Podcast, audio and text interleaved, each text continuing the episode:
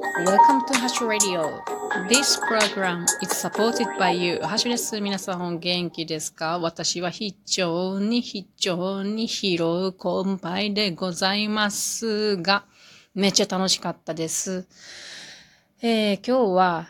えー、森のお話会ナンバー16を開催してきました。で、帰ってきて、あの、いろいろ片付け物を、たくさんあるものをして、今やっと一息ついているところです。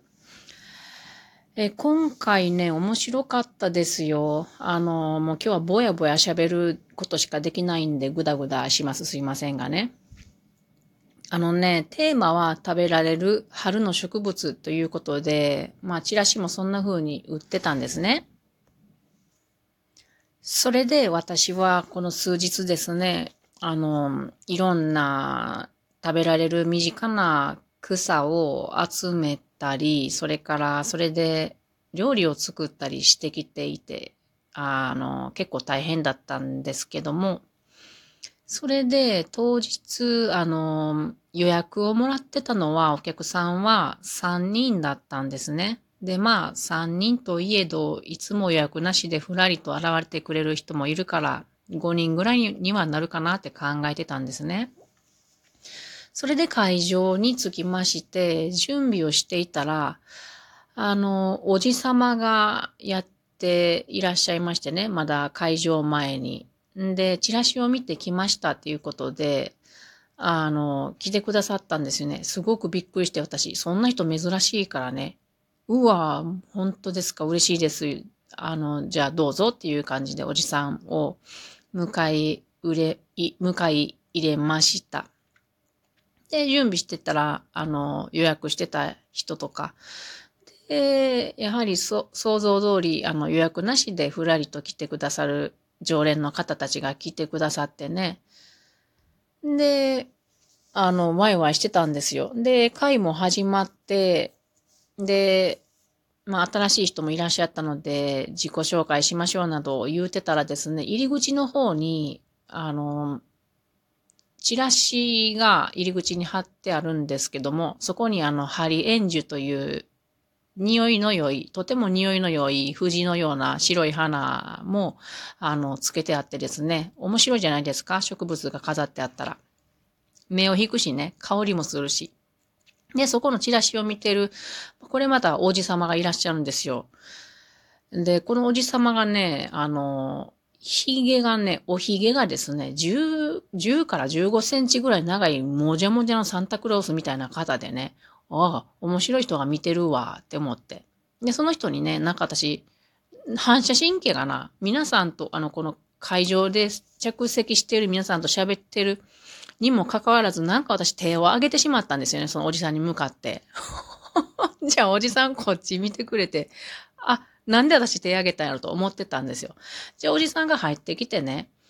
で、今日はこんなことしてるんですか？っていうことで、あの、話しかけてきてくれたんですね。で、そうですよ。で、500円ですけども、よかったらどうぞって言ったら、あ、じゃあとも、飛び込みでもよかったら、あの、興味があるので、参加したいですということでね、そのヒゲ、ヒゲおじさんがね、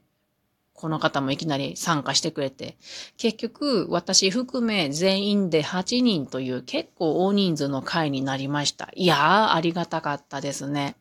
で、このおじさんたちがまた面白かったんですね。後々話しますね。さて今日私が準備した、えー、食べな、食べられる春の身近な草で、えー、作ったものは全部で6品です。お品書き言いますよ。板鶏のジャム。それから、よもぎと、えー、甘納豆のパン。それから、熊笹のお茶。鶴万年草と、えー、ツナのマヨあえ、それから三つ葉とちくわのあえ物。で、最後に偽アシア。私はこれハリエンジュって呼びますけど、まあ、偽アシアの花の、えー、ピクルス。これを作っていきました。で、あのー、サンプルとして、その、料理する前の取った姿、まあ、野生の姿の植物も並べて、えー、これが板取りです。で、説明することはね、あの、板取のどこに生えているとか、どんなものを取るとか、時期はいつ頃とか、これのレシピはこんな感じで作るとかいうのは、資料として、あの、それぞれ書い書いて資料として渡しました。でも、まあ今日は、あの、難しいことは気にせずに、それはお家で読んでもらって、あの、楽しく食べて味わって春をあの感じましょうという感じの回にしたかったので、それは時々、えっ、ー、と、要所要所で、えー、見てもらうぐらいにしました。で、えっ、ー、と、植物を見せてから、では、板取りのジャブ皆さんちょっと味わってくださいということで、皆さんに回して取ってもらって、あの、食べてもらって、どうでしょうかみたいな感じで、6品全部食べたり飲んでもらったわけですが、やっぱりね、面白かったですね。それぞれの人の話が出てくるんですよね。例えば三つ葉であれば、これは私の家にたくさん生えてるとかね。で、板取りであれば、僕は塩を持って行っておいて山の中に行くときに。で、見つけたらもう塩をつけてかじっちゃうんだよとか、小さい頃小学校の帰りにかじって帰ってましたとかね。あと、偽アカシアであれば、これは外来の植物でとか話してくれる人もいてね。すごくみんなの話が、あの、膨らんできて、それを出してくれるのがすごく面白かったですね。で、あの、参加者の中には、吹きの塔を持ってきてくれて、こんなんですよって見せてくれて、それから、あの、吹きの塔の、うん、白だし漬けを作ってきてくれた人がいたり、あと他にもね、あの、お料理作って持ってきてくれたりっていう方がいらっしゃったので、これすごく嬉しかったですね。しかし私食べるのを逃したものがあってちょっと残念ですが、また持ってきてくれるっていうことを言ってくださったのですごく楽しみにしております。さてね、今日ね、こう、いきなり入ってきてくださったおじさまお二人ね、なかなか面白い人だったんですよ。あのー、一人、の方は竹林整備などをなさっていて、すごく自然のことをお詳しい方でした。あのー、それでね、なんと、その竹林整備、私、今月本当は森のお話会アウトドアということで竹林整備をやりたかったんですよね。皆さんに竹を切るという体験をしてもらいたかったんですけど、それが、あの、フィールドがなくて、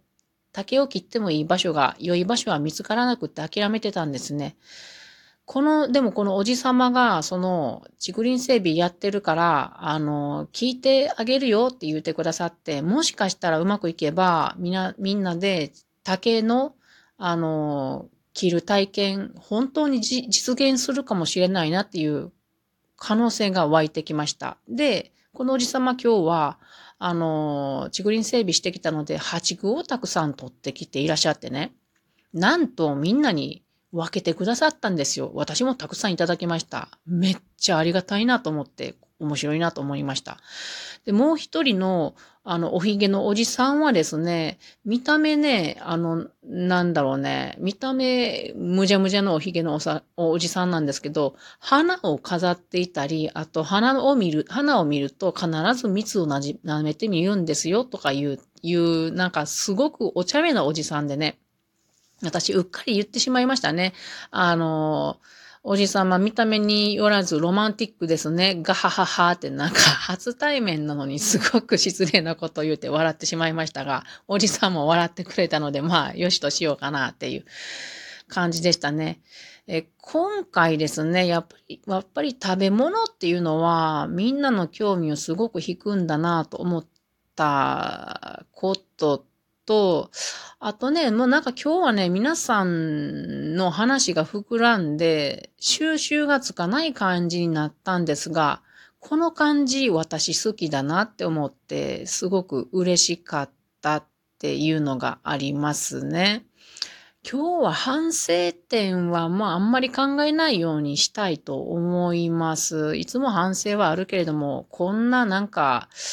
のほほんわきあいあいとした会っていうのは私の理想なので、よかったなって思いますね。何にせよですね、こうやって参加してくださる方がね、片付けとかも一緒にやってくださるし、一緒にこの空間をお話、あの、してくれて作ってくださるんで、いろいろ持ち込んできてくださるなんていう、この、こういう空間、本当にありがたい。参加者の方たちの力のおかげだなって思っております。さて、来月のテーマはですね、また皆さんに選んでもうたんですけど、来月は、花の蜜と虫と私たちというテーマになりました。ここ私よく知らないので、また1ヶ月かけて勉強していきたいきたいと思います。それからなんと、参加者の人にビッグニュースをお伝えしました。9月の森のお話会は、なんと、和歌山県にて開催です。もうなんか夢のようなお話を無理難題いきなりポンと皆さんに渡したんですが、どうなることやら。9月は森のお話会、和歌 in 和歌山に参加して、翌日は、えー、太平洋側の、まあ、植生を見るということで、えー、和歌山の山を森林インストラクターの方に案内してもらって歩きましょうという一泊二日のあの企画を立てて今日は皆さんに投げました。さて、どうなることやらわからんけど、まあ私一人でもあのよろしくお願いしますっていう話になってるんで、結局私一人かもしれませんが、何人か一緒に来てくれたら楽しいだろうなと思います。というわけで今日は森のお話会ナンバー16を終えたよというお話でした。それでは皆さん、またねー。